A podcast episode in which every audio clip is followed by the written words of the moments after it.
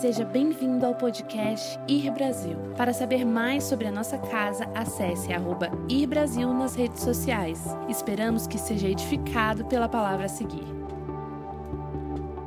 Essa manhã nós vamos começar uma série nova e essa série vai se estender pelas três semanas para frente aí, talvez um pouco mais, chamada Ocupe as Cidades.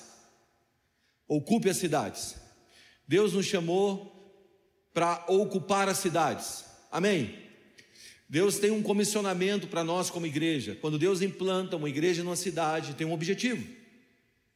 Quando Deus te leva para o reino dele, não acaba simplesmente quando você entrega a sua vida a Jesus. Existe um processo, um segundo passo, um terceiro passo, chamado ocupação. Ocupação. Você sabe que o objetivo da expansão é a ocupação. Se a gente ganha um território e não ocupa o território, a Bíblia diz que o que foi expulso daquele território, ele volta para saber se aquele lugar, aquele lugar está ocupado. E se ele não estiver ocupado, a Bíblia diz que aquele espírito que foi expulso volta e traz outros mais fortes do que ele. E aquele o segundo estágio daquele lugar se torna pior por causa da não ocupação. Uma das coisas que você precisa entender nessa manhã, antes de a gente continuar, vocês estão aí? Ok, que depois de Jesus ter entrado na sua vida, depois de Jesus ter se tornado o salvador da tua alma, o salvador do teu espírito, aquele que reeditou os teus desejos e prazeres, agora ele quer que você tenha um objetivo, um objetivo de ocupação. Nós pegamos os nossos dons, os nossos talentos e transformamos os nossos dons e talentos em uma arma para a implantação do reino de Deus nessa na terra. Então o objetivo da expansão é ocupação.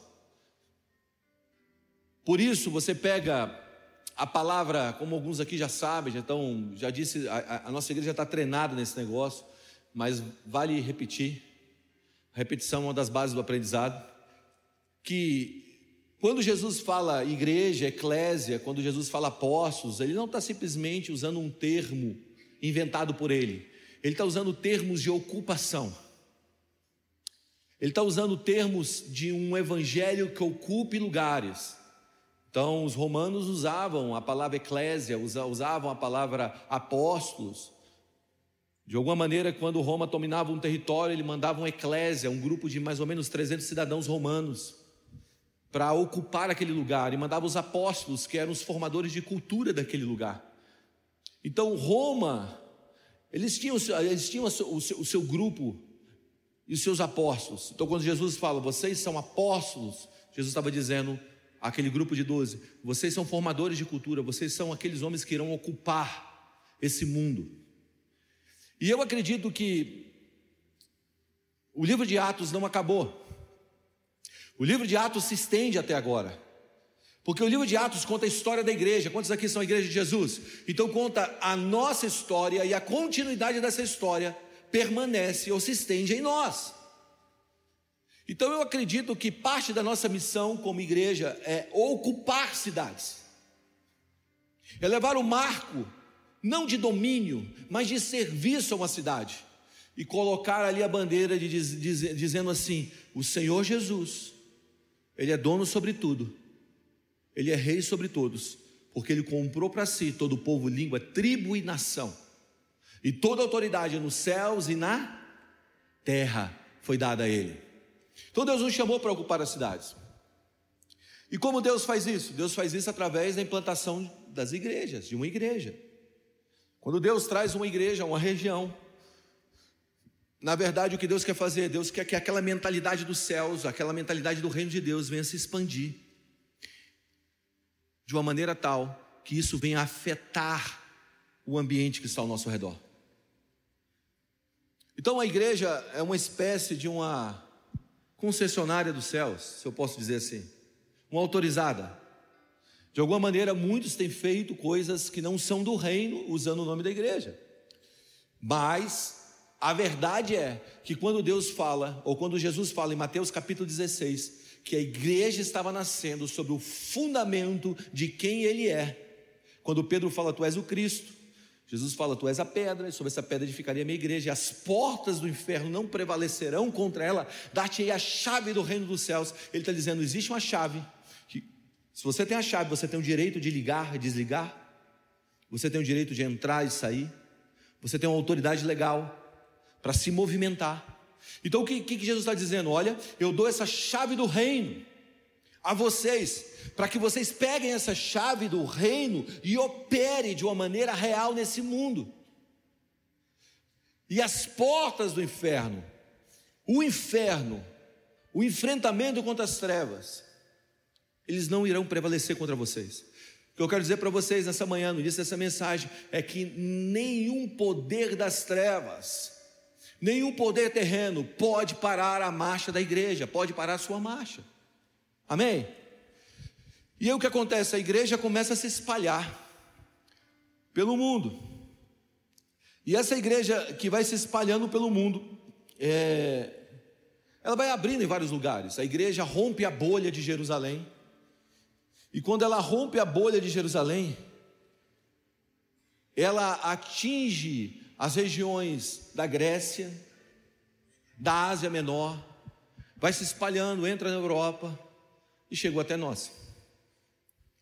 Hoje eu não vou falar sobre esse romper da bolha da igreja, mas eu quero contar de um, eu quero falar sobre uma igreja, uma igreja que foi que foi fundada na Ásia Menor, que hoje o lugar que ela foi fundada é a Turquia. É uma igreja chamada Igreja de Pérgamo.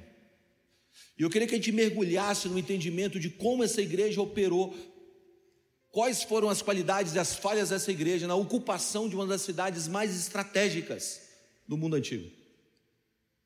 Por isso, abra comigo em Apocalipse capítulo 2. Apocalipse 2. A partir do versículo 12. Se então digam amém. Vamos lá. Ao anjo da igreja em Pérgamo escreva: Essas são as palavras daquele que tem espada afiada de dois gumes. Sei aonde você vive, aonde está o trono de Satanás.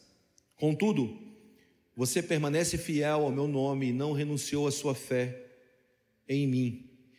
Nem mesmo quando Antipas, minha fiel testemunha, foi morto nessa cidade onde Satanás habita. Essa cidade era onde Satanás habitava, segundo o próprio Senhor Jesus. No entanto, tenho encontrado você algumas coisas que não são boas. Você tem aí pessoas que se apegam ao ensino de Balaão, que ensinou a Balaque a arma, a arma a, a, a cilada contra Israel, induzindo-os a comer alimento sacrificado a ídolos e a praticar imoralidade sexual. De igual modo, você tem também os que se apegam aos ensinos dos nicolaítas. Portanto, portanto, arrependa-se.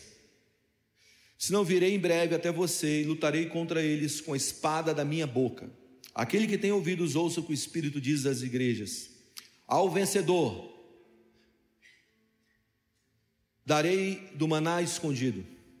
Também lhe darei uma pedra branca com um nome, um nome novo escrito nela conhecido por apenas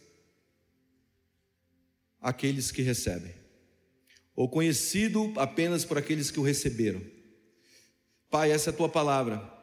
Nós pedimos que o teu Espírito ministre aos nossos corações hoje de uma maneira direta. Que a tua palavra encontre o nosso, coração, uma terra boa, e gere bons frutos, no nome de Jesus. Amém. Olha só, vocês conhecem a história de como esse, esse, esses escritos foram feitos. A Bíblia fala que João, não João Batista, o João discípulo de Jesus, foi jogado numa ilha chamada Ilha de Patmos. E naquela ilha, quando ele estava preso naquela ilha, o Senhor abriu uma janela nos céus e chamou João. A Bíblia conta que essa janela foi aberta e Deus disse: sobe para cá. E ele sobe. E quando ele sobe para essa outra atmosfera, e quando ele está nessa outra atmosfera, ele começa a ter uma série de revelações, que nós chamamos de Apocalipse. E no meio dessas revelações, o Senhor começa a dar a ele cartas direcionadas, textos direcionados pela própria boca do Senhor às igrejas que tinham sido implantado, as sete igrejas que tinham sido implantadas na Ásia Menor. Igreja de Éfeso, de Esmirra, de Pérgamo, que é essa que nós vamos nos atentar hoje, de Tiatira, de Sardes, de Filadélfia e de Laodiceia. Então essas sete igrejas que hoje, se você for na Turquia, que é a região da Turquia, você vai encontrar apenas os escombros delas. Elas foram direcionadas, Deus deu, deu, deu palavras direcionadas a cada uma delas. Agora, quando você lê todas essas as cartas a essas igrejas, nós vamos encontrar uma, que é essa de Pérgamo, ao qual a atmosfera ao redor, todas elas eram pesadas, mas a atmosfera ao redor dessa igreja era uma coisa absurda. Literalmente, Deus plantou uma igreja no condomínio de Satanás. Literalmente, Deus foi lá e botou uma casa no condomínio, no quintal do diabo. Por quê? Porque o texto que nós lemos, nós vemos um relato sobre Pérgamo e sobre a igreja que estava em Pérgamo. E o relato é: Eu sei que vocês estão no lugar aonde o trono de Satanás está. Eu não sei se existe algo pior que isso. Porque tem muita gente que reclama do meio, né? Que diz assim: ah, o meio que eu vivo, sabe, é um meio extremamente louco, corrompido, ganancioso, é, é, orgulhoso, é, soberbo, vaidoso. O meio que eu vivo é um meio cheio de filosofias que não são cristãs, sabe? Eu estou lá na minha universidade, Guga, estou sendo bombardeado por aquelas coisas. Uh, deixa eu dizer uma coisa para você. Nada era pior do que a atmosfera de Pérgamo. Nada era pior. A primeira coisa que eu quero que você entenda sobre ocupar cidades é que Deus não nos tira do meio, Deus nos coloca no meio. Deus colocou a igreja no quintal de Satanás. Então o objetivo de Deus não é te tirar, o objetivo de Deus é te introduzir. O próprio Senhor Jesus disse: Eu, eu peço que os conserve, não os tire do mundo. Então muitas vezes a gente acha que vida cristã é uma vida de isolamento. E vida cristã não é vida de isolamento. Igreja, olha aqui para mim. Você não foi chamado para estar longe, você foi chamado para estar perto. Mas entenda algo: você pertence a uma outra atmosfera. Você processa a partir de uma outra mentalidade. Se a tua mentalidade é igual à mentalidade do meio que você está, talvez, talvez você não esteja cumprindo uma missão de igreja. Então você pode estar lá e não ser de lá. Está comigo? Então, deixa eu te dar algumas coisas sobre Pérgamo. O rei Eumenes foi o rei que fundou Pérgamo.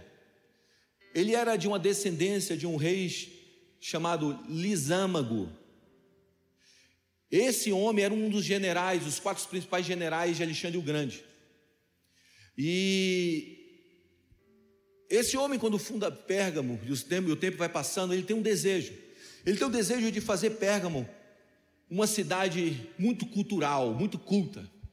Então ele, então ele, ele, ele, ele abraça um empreendimento de construir uma biblioteca naquela cidade. E essa biblioteca, o desejo dele era que se tornasse a maior biblioteca do mundo antigo. De uma maneira tal que ele queria competir com a biblioteca de Alexandria. A famosa biblioteca de Alexandria que foi incendiada, vocês conhecem um pouco da história. Só que Alexandria era no Egito ok? Pérgamo, hoje na região da Turquia, Ásia Menor. E lá, a biblioteca de Alexandria, os escritos dos livros eram feitos em papiros. Esses papiros, na verdade, Alexandria detinha a tecnologia para fazer esses papiros. Os papiros eram feitos de uma planta, uma planta aquática, que eles tiravam e transformavam em papel e escreviam nesse papel. Quando o Menes, ele deseja então fazer essa biblioteca, ele entra numa guerra política. E essa guerra política gera uma quebra, uma quebra de aliança entre Pérgamo e Alexandria. Então eles param de mandar papéis ou mandar esses insumos para que eles construíssem papéis para escrever, para fazer uma biblioteca. Então, debaixo dessa briga política com o Egito, ele não tinha mais matéria-prima. O que ele fez então? Ele começa a desenvolver uma nova técnica uma nova técnica para se escrever. E essa nova técnica funcionava assim: ele matava animais, tirava o couro dos animais, curtia aqueles, aquele couro e escrevia nesse couro. E aí vem os pergaminhos, por causa de Pérgamo.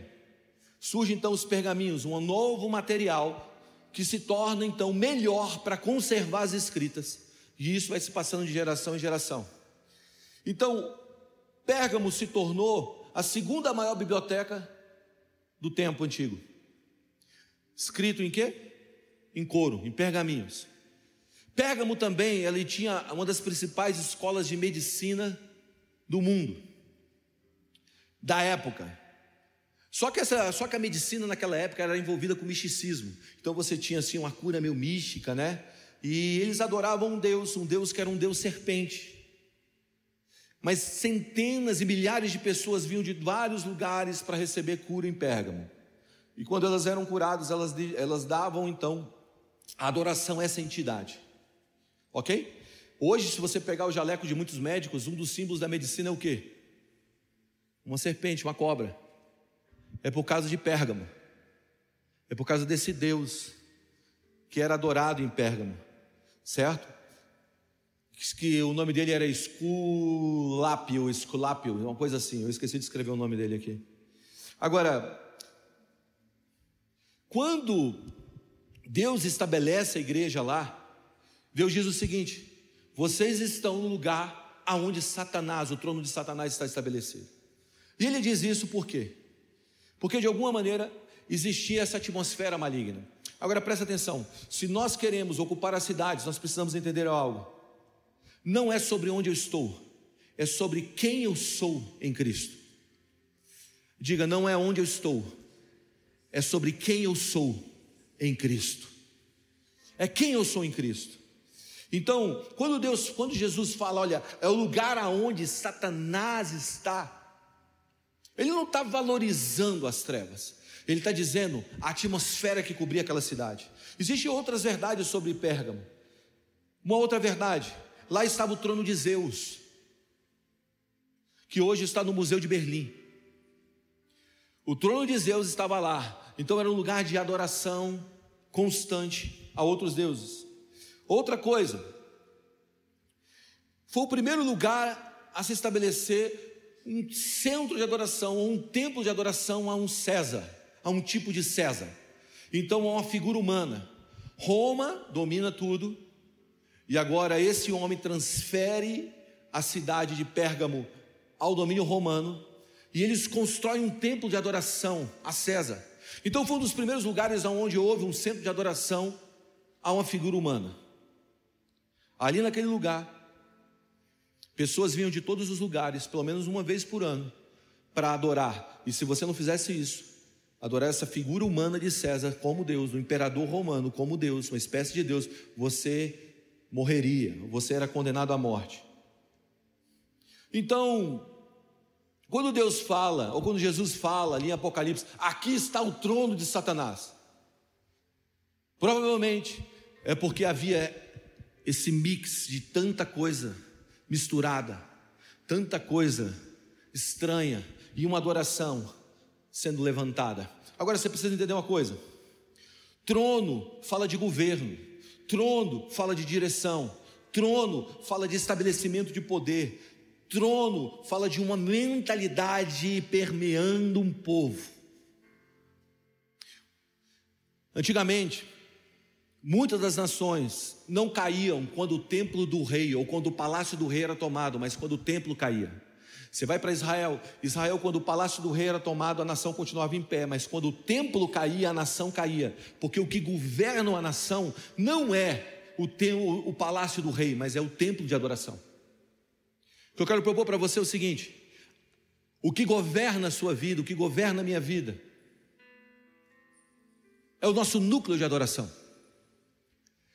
Se nós estamos adorando o Senhor, ou o que nós estamos adorando, isso tem o controle sobre nós, tem a direção das nossas vidas. Então, mudar o núcleo de adoração é mudar o sentido, a direção da vida, está comigo? Então, muitas vezes a gente tinha uma adoração, uma fixação grande, seja, seja lá pelo que for, exemplo, é por conhecimento. Existe algum problema de conhecimento? Nenhum existe nenhum problema de conhecimento. Mas quando o conhecimento que você tem é maior do que os princípios da palavra, você tem um, um trono que precisa cair. Porque o que rege o nosso coração, ou o que dá direção à nossa vida, é o nosso núcleo de adoração. E a primeira pergunta nessa manhã é: quem adoramos? Ou o que adoramos? Ou a quem somos devotos? Porque quando a minha vida não tem um núcleo de adoração maior do que o tempo presente ou que as coisas dessa terra, certamente aquilo ali está me direcionando. Você tem que entender que a sala de adoração, a sala do trono, é uma sala de adoração, é um centro de adoração, mas é uma sala de governo. Por isso os anjos estão diante do trono dizendo: Santo, Santo, Santo é o Senhor dos exércitos. Toda a terra está cheia da sua glória. Ele está dizendo: é um Senhor de guerra, é um Senhor de exércitos. É um trono de governo, mas é um trono de adoração. Porque quem eu adoro governa minha mente, o meu coração e determina a minha direção. Então, de alguma maneira, nós podemos levantar as nossas mãos nessa manhã e dizemos: Senhor Jesus, Tu és o único digno de adoração da minha vida.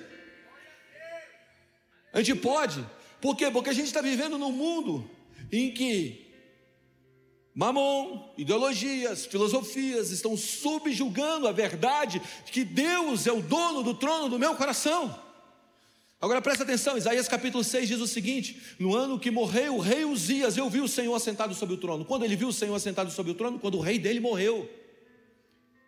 O meu rei morreu, Uzias morreu, e eu vi o Senhor. Se nós queremos ocupar as cidades e vivemos em outra atmosfera, nós temos que entender que não é sombra onde eu estou, é quem eu sou em Cristo. E quem eu sou em Cristo? Eu sou um filho amado, eu sou um adorador verdadeiro. Então o núcleo de adoração precisa ser mudado. E aí o texto continua dizendo, o Bíblia continua dizendo: olha, existe um trono de adoração aí. Agora, eis que eu levantei um homem aí que era pastor em Pérgamo, chamado Antipas. Antipas ele era pastor em Pérgamo. E Antipas morreu. E Deus, o Senhor Jesus, ou Deus chama ele de testemunha fiel. A testemunha fiel, Antipas, pastor em Pérgamo, morreu. E como é que ele morreu? Ele morreu dentro de um bezerro de bronze. Existem alguns escritos de Tertuliano que diz que colocaram Antipas dentro do bezerro de bronze, colocaram fogo junto com óleo, colocaram fogo embaixo e ele morreu ali sendo queimado. E Deus chama ele de testemunha fiel. Por quê? Porque de alguma maneira eles iam até Pérgamo para adorar César. E quem não fazia isso agora estava condenado à morte. E esse homem chamado Antipas, ele estava, ele estava incitando, segundo Roma, um tipo de comportamento, que era o comportamento, olha, nós temos que adorar um único Deus. Nós temos que adorar a Jesus Cristo. E aí mataram Antipas crendo que iriam encolher a igreja, e a igreja avançou. Por quê? Entenda uma coisa: a nossa vida encolhe ou se expande na proporção da nossa coragem. Eu vou repetir. A nossa vida se escolhe ou expande na proporção da nossa coragem. Quantos aqui são corajosos? A Bíblia diz que Deus não te deu espírito de timidez, mas espírito de coragem. Você não precisa viver segundo o fluxo do tempo presente. Deus está levantando uma geração e ela está aqui nessa manhã para se opor em coragem contra tudo aquilo que não parte dos céus. Deus está te dando coragem, diga coragem. Então Antipas decidiu morrer. Nós somos perseguidos hoje, sim, por causa da nossa mentalidade. Alguns são perseguidos porque são generosos, são criticados porque são generosos. Cara, isso é bobo, cara. Você está tá fazendo esse, né, esse, ato de generosidade, isso é bobo. Outros são, são criticados quando, quando o, o, o, pastor Bruno agora acabou de tirar a oferta, quando você dá uma oferta. Outros são criticados porque não fazem aquilo, quando chegam lá e falam bem assim: não, não, eu não faço, eu não participo desse tipo de coisa. Você é criticado, diz, é muito inocente, você é muito inocente. Mas a verdade é que Deus está levantando uma geração novamente, uma geração de homens como Antipas que mesmo que haja um trono de Satanás, eles estão vivos, dizendo: Olha, eu adoro um único Deus. E quando eu falo isso, eu não falo para te tirar do mundo, mas eu falo para você influenciar o mundo, para você influenciar o meio. Por quê? Porque de alguma maneira Deus quer nos, nos prosperar em qualquer lugar que nós estivermos, amém? Deixa eu te dar um texto para você entender isso. Jeremias 29, de 5 a 7. Pega esse texto, que esse texto é um texto que tem mais batido no meu coração esses dias, e eu quero liberar isso sobre você para você conquistar uma cidade. Jeremias 29. Olha o que esse texto fala. Eu estou estudando, eu estou ensinando sobre cosmovisão, vou começar um curso aqui na igreja sobre cosmovisão cristã. Eu quero encorajar você a participar de um tempo futuro. O pastor João virou para mim e disse assim: Cara, a gente precisa fazer isso para a igreja, né? Um tempo atrás. E aí eu decidi, segundo a palavra dele, talvez ele nem lembre disso, fazer, abraçar isso. Diz o seguinte: Olha o que diz o texto, Jeremias 29, de 5 a 7. Edificai casas. Isso aqui é como implantar o reino de Deus, amém? Edificai casas e habitai nelas, plantai pomares e comei do seu fruto. Casai-vos com mulheres, gerais filhos, também tomai as esposas para os vossos filhos e dai vossas filhas em casamento para que tenham filhos e filhas. Multiplicai-vos ali e não venhas, não venhas a diminuir. Empenhai-vos pela prosperidade da de onde? Diga cidade.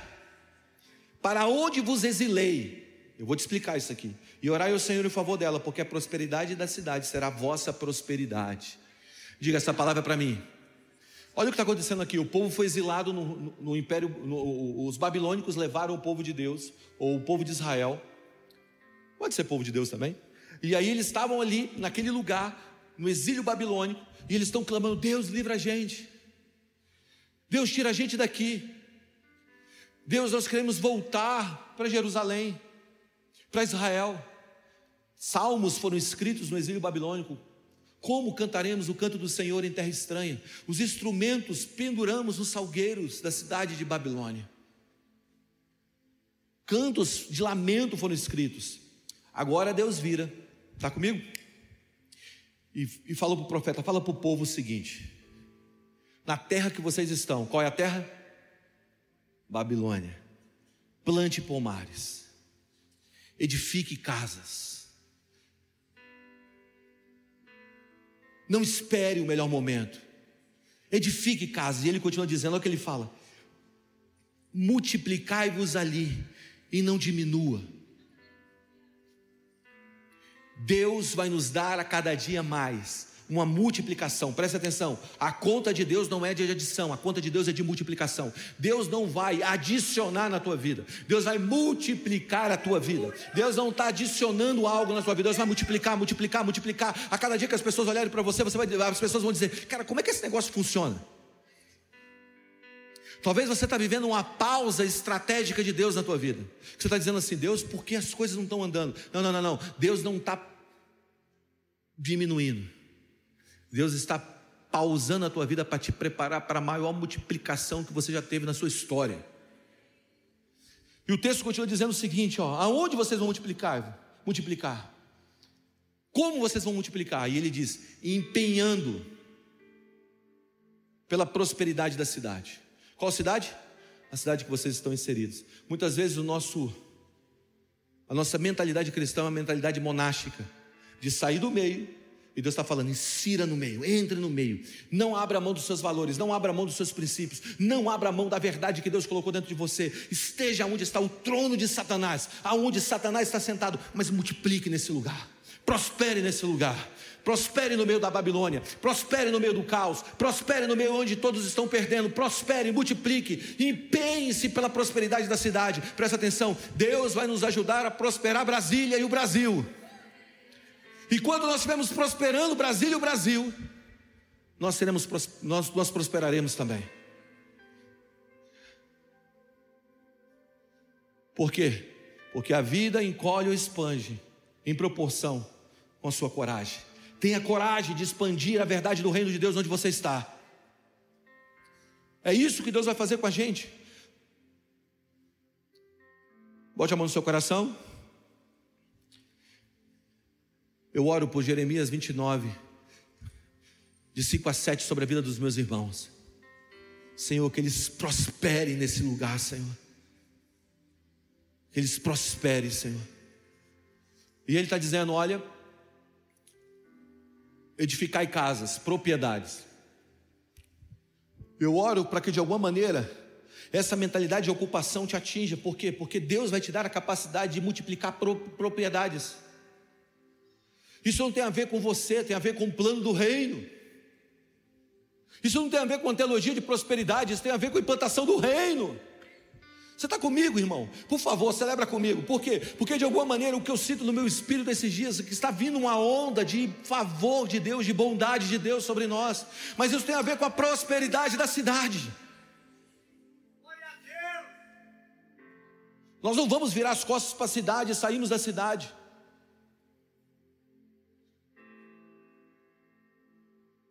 Existe uma cidade que foi destruída e se tornou em sal, mas hoje existe uma geração de sal, que salga, que muda a verdade de uma cidade, ocupe as cidades,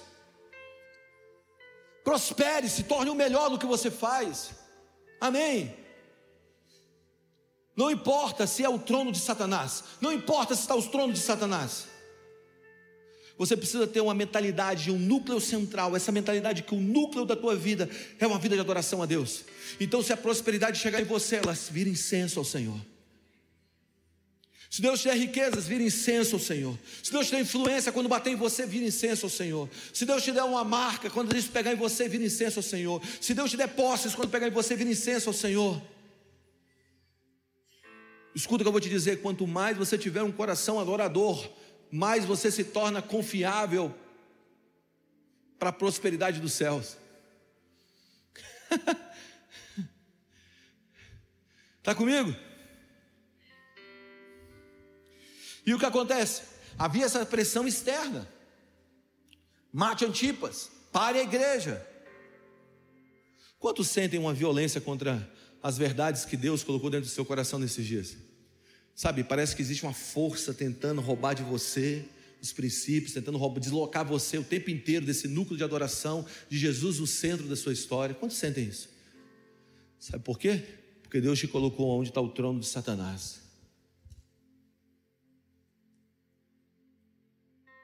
Mas você é um adorador. Adore a Deus. Antes de você entrar em batalhas, adore a Deus. Sabe, quando você está adorando Jesus, você começa a dizer: Tu és o único, o único digno de ser adorado, o Santo de Israel, o Deus que controla todas as coisas, o dono dos meus dias, o dono da minha vida, o dono dos meus filhos, o dono das minhas posses, o dono da minha influência, o dono dos meus negócios, tudo é teu. Enquanto você está fazendo isso, uma outra atmosfera está ocupando você. Amém? E aí você, a Bíblia, o texto continua dizendo o seguinte: Eu coloquei vocês onde é o trono de Satanás. E minha testemunha fiel foi morta nessa cidade, onde Satanás habita. No entanto, eu tenho contra você algo. Eu tenho contra você algumas coisas.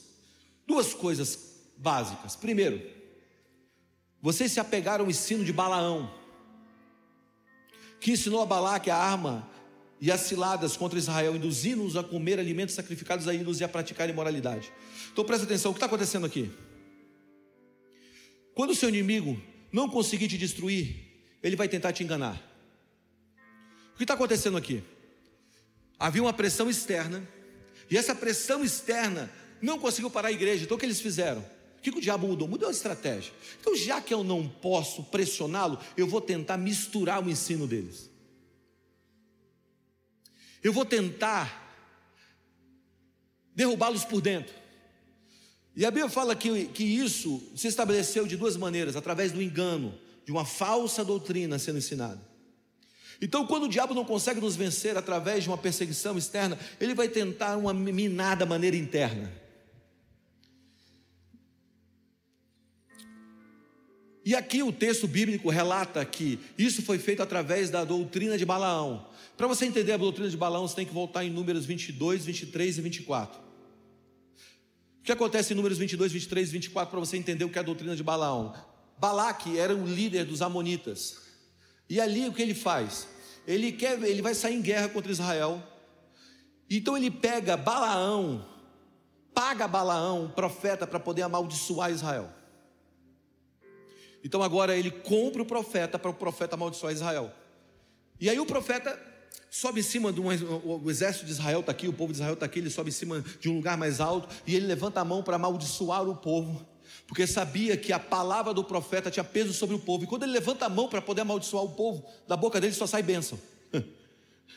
Aí ele volta e não, não funcionou. O que, aconteceu? Não funcionou, volta de novo. E ele vai amaldiçoar novamente, não funciona, porque só sai bênção. Novamente, só sai bênção.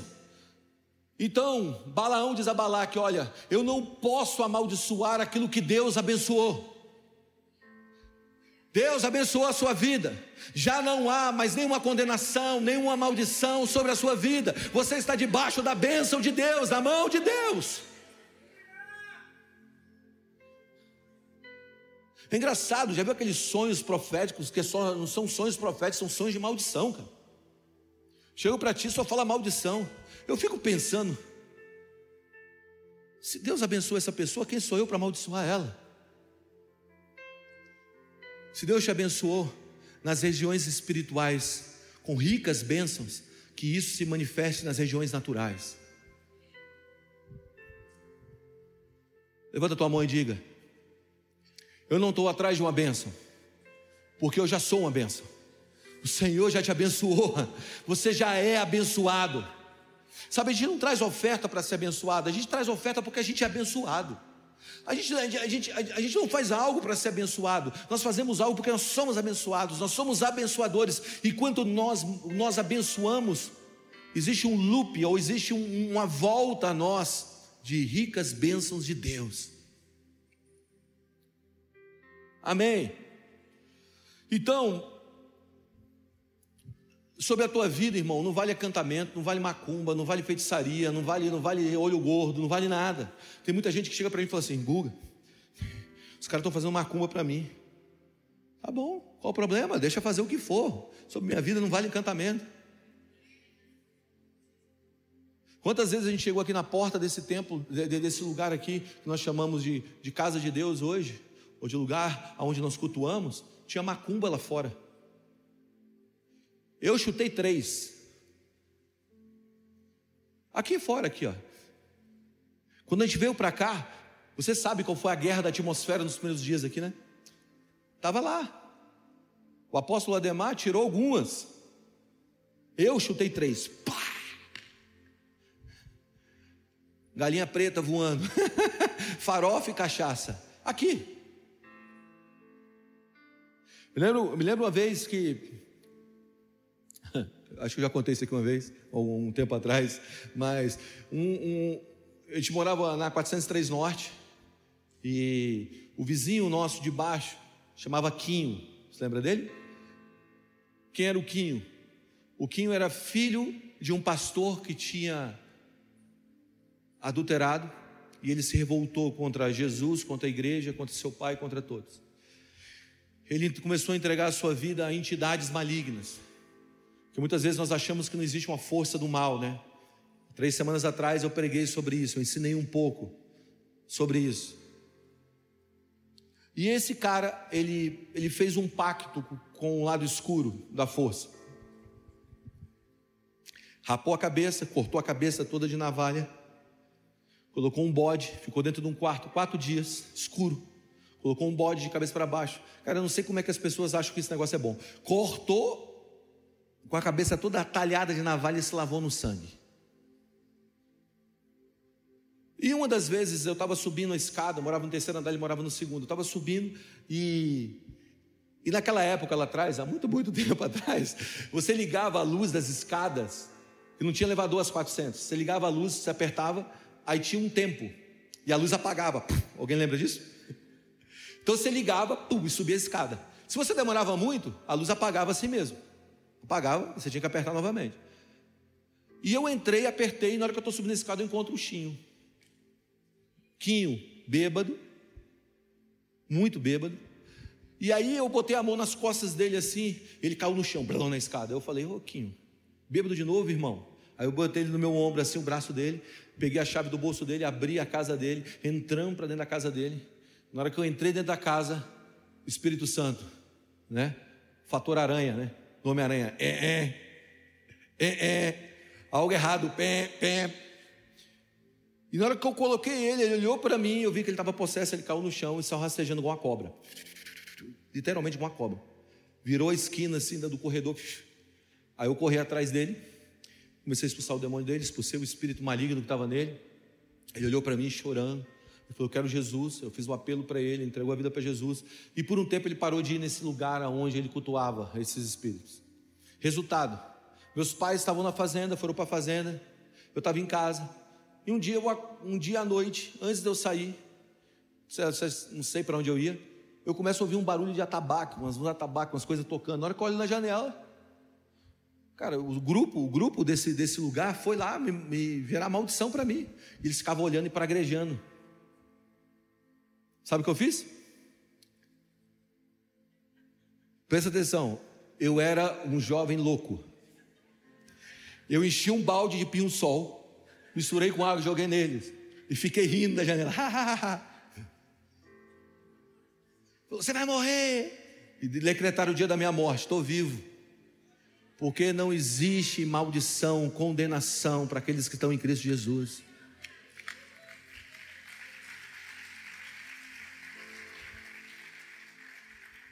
Muitas vezes a gente acha que Deus está em guerra com o diabo. Deus está guerreando com o diabo. Presta atenção: o diabo já perdeu, já foi condenado, acabou. Deus não está em guerra com as trevas. Se por um caminho vier contra você, por sete irão fugir. Escute, Deus está sobre você. Ele é o guarda que não dorme.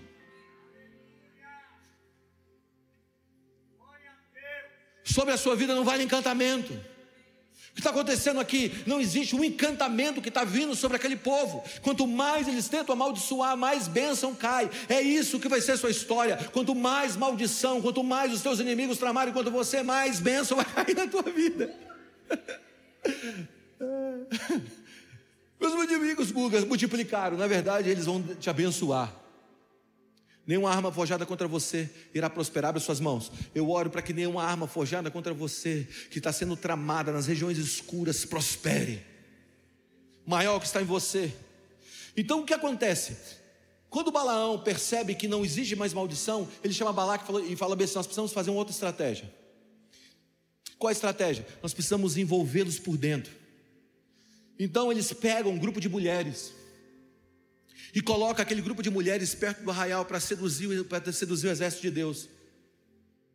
E esse grupo de mulheres, agora bonitas, começa a seduzir e leva aquele povo a cair. Então, quando ele está falando sobre doutrina de Balaão, o que, que ele está falando? Sobre gerar mistura. Está comigo? Não existe maldição, mas a gente perde quando a gente está misturado. Quando a gente não sabe mais discernir o que é certo do que é errado. Quando a gente não consegue mais discernir o que é verdade daquilo que não é verdade. Quando a gente perde, a gente perde quando? Quando a gente começa a dizer isso é verdade, mas não é verdade de Deus para aquilo, é uma verdade humana, que não é verdade, é mentira. Porque a verdade não é algo, a verdade é uma pessoa. Jesus é o caminho, a verdade e a vida. Então não existe duas verdades, existe uma verdade. Assim como não existe dois evangelhos, porque só existe um Cristo. Que a gente está vivendo hoje? A gente está vivendo um crescer de uma doutrina falsa, dizendo os evangelhos. Não existe os evangelhos, existe o evangelho. Porque só existe o Cristo. Está comigo?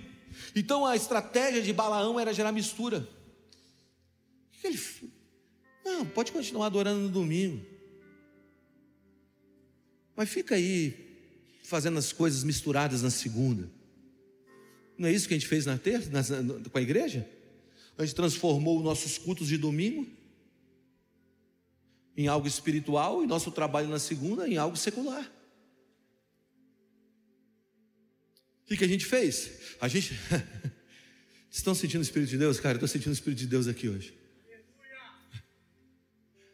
O que, que a gente fez? A gente entrou numa mentalidade que isso aqui é espiritual. Mas o que eu faço na minha escola, na minha universidade, quando eu aprendo, eu aprendo algo, não a partir de uma verdade, mas a partir de uma mistura. Eu posso vir no domingo e adorar a Deus, eu posso ir no GR, na segunda, na terça, na quarta. Mas eu posso ficar dependente do meu namorado na segunda, na terça, ou na terça, ou na quarta. Eu posso ter uma dependência emocional. Eu adoro Jesus, mas continuo ganancioso. Eu adoro Jesus no domingo, mas vivo sem valores a segunda. O que é isso? Doutrina de Balaão. Diga, Deus é o Deus de tudo. E aí no versículo 12, do capítulo 2, ele dá um antídoto para isso. Ele diz o seguinte: olha, o anjo da igreja de Pérgamo escreve.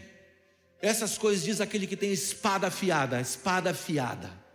A espada que sai da sua boca é uma espada afiada, é uma espada de dois gumes. Aqui Jesus revela que essa espada de dois gumes é a espada que vai nos ensinar a vencer esse dualismo, essa mistura.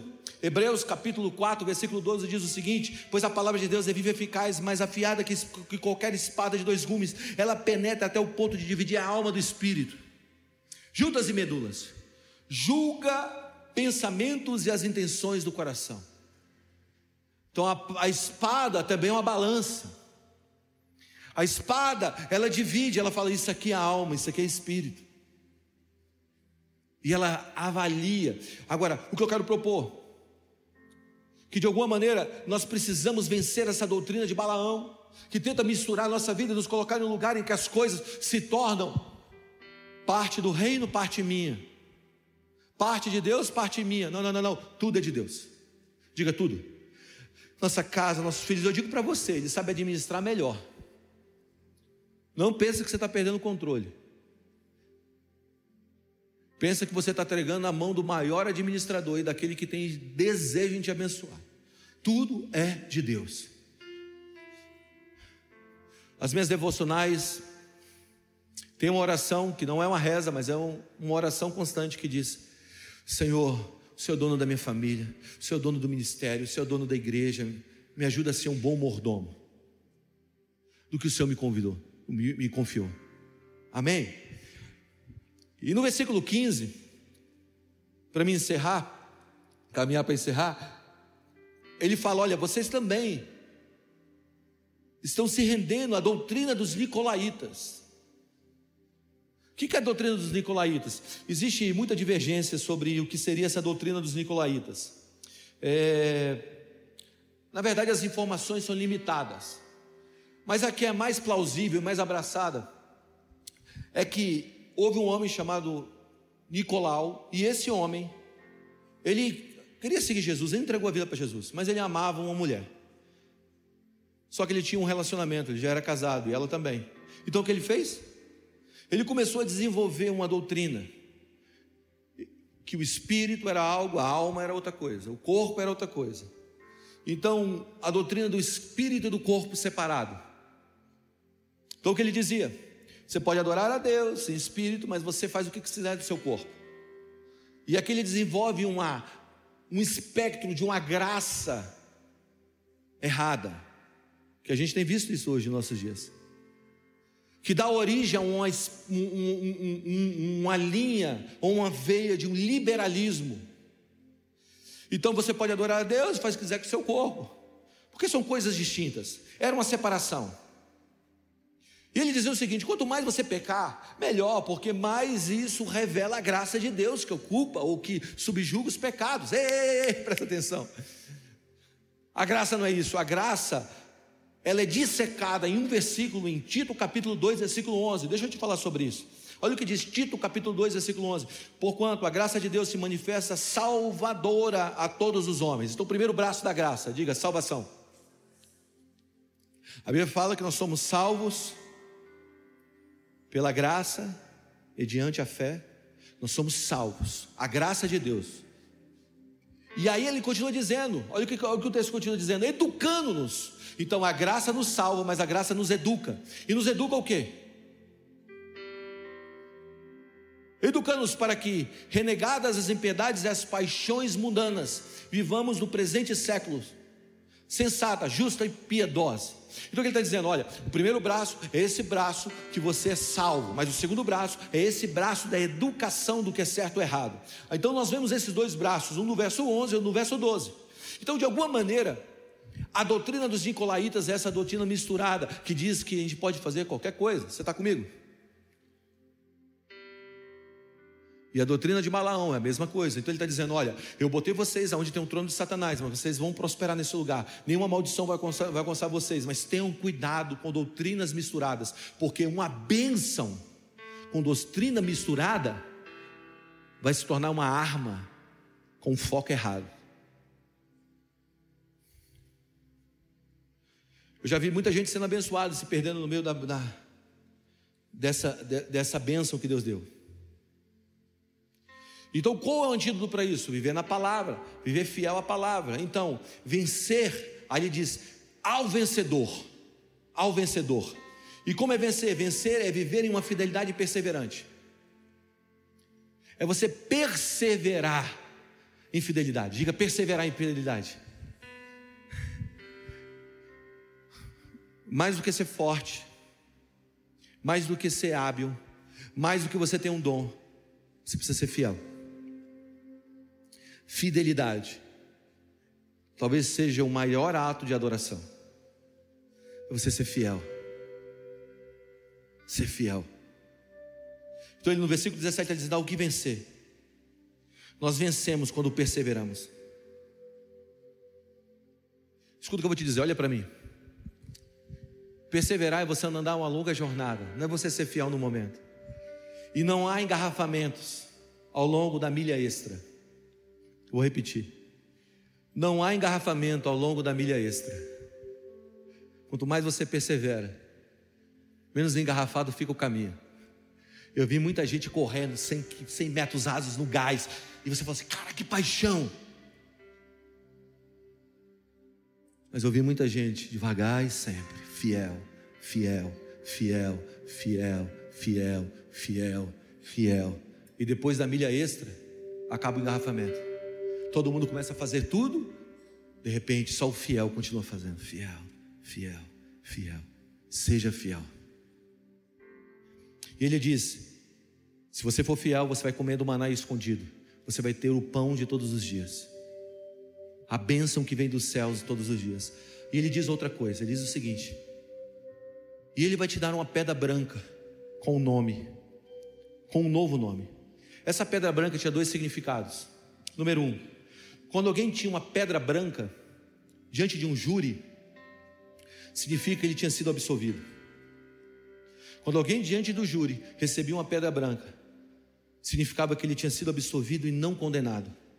Ele estava livre de toda condenação. Deus hoje, o Deus está te dando uma pedra branca. Já não há mais condenação para aqueles que estão em Cristo Jesus. Você está livre. Colossenses capítulo 2, versículo 3, 13 diz assim: Quando vocês estavam mortos em pecados e na incircuncisão da sua carne, Deus os vivificou juntamente com Cristo. Ele nos perdoou de todas as transgressões, cancelando o escrito de dívida que era contra nós. E a segunda coisa, sobre essa pedra branca, a segunda coisa é que a pedra branca representava estadia. Diga estadia.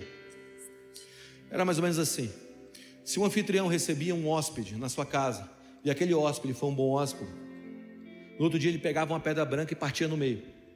Ele dava um pedaço da pedra para esse hóspede que ia embora e ele ficava com o outro. E ele dizia o seguinte: Vá, quando você voltar, traga esse pedaço dessa pedra. Eu vou encaixar ela com a minha. E aqui você sempre vai ter morada. Sempre. O que significa? Significa que o Senhor foi e foi preparar morada. E aqueles que foram justificados diante do justo juiz podem subir com a sua pedra branca e encaixar na pedra branca que está com o Senhor e ouvir dizer: A casa do meu pai tem muitas moradas. Quando você percebe isso, meu irmão, escuta o que eu vou te dizer. Você começa a transformar uma cidade. A cidade que desce do céu segundo Agostinho, e a cidade dos homens não é uma cidade de Apocalipse que desce do céu. Essa aqui é a cidade de Deus. Crescendo. Plante pomares e coma do seu fruto, casai-vos com mulheres, gerai filhos. Também tomai as esposas para os vossos filhos e filhas. O Senhor dará casamentos fortes para os seus filhos.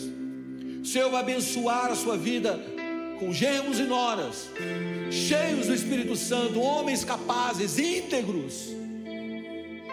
Eu oro para que também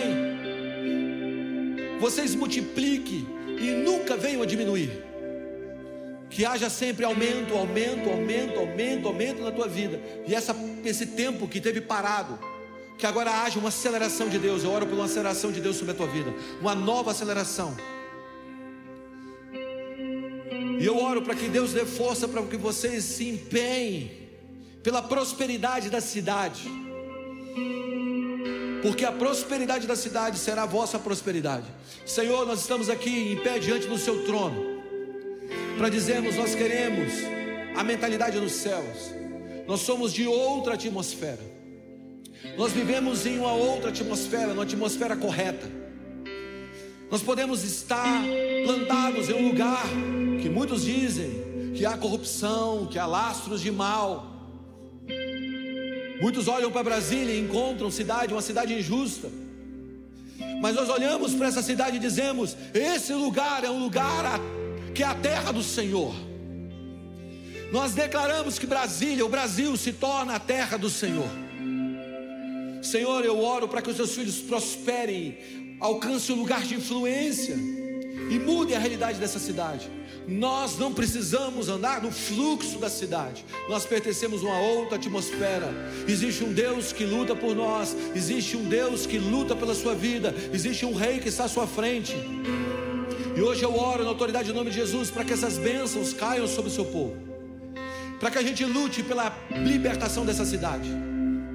Que Brasília não seja a mesma, Senhor, em duas décadas. Que Brasília não seja a mesma, Senhor, em duas décadas. Que essa nação não seja a mesma em duas décadas. Nos dê líderes que guiem de uma maneira justa, íntegra, cheias do teu espírito capacita a nossa vida para liderar cidades e nações. Hoje eu oro, Senhor, para que os teus filhos ocupem cidades. Que a gente não se renda à doutrina de Balaão e nem dos Nicolaitas, que não tipo de mistura de ideologias, filosofias ocupe o nosso coração, que possamos viver o, o verdadeiro Evangelho, o Evangelho puro, que tem resposta para todas as coisas. Aumenta a tua presença aqui. Levante suas duas mãos aos céus e diga: Eis-me aqui, Senhor. Eis-me aqui, Jesus. Confie em mim. Senhor, levanta homens como Antipas, que não tem medo de viver em cidades onde o trono de Satanás está, homens que não se encolhem, homens que estão vivendo em progresso e avanço Aumenta, Senhor, a capacidade de nós liderarmos essa cidade. Confie em nós. Vamos lá, levante suas mãos aos céus e receba do Espírito de Deus agora.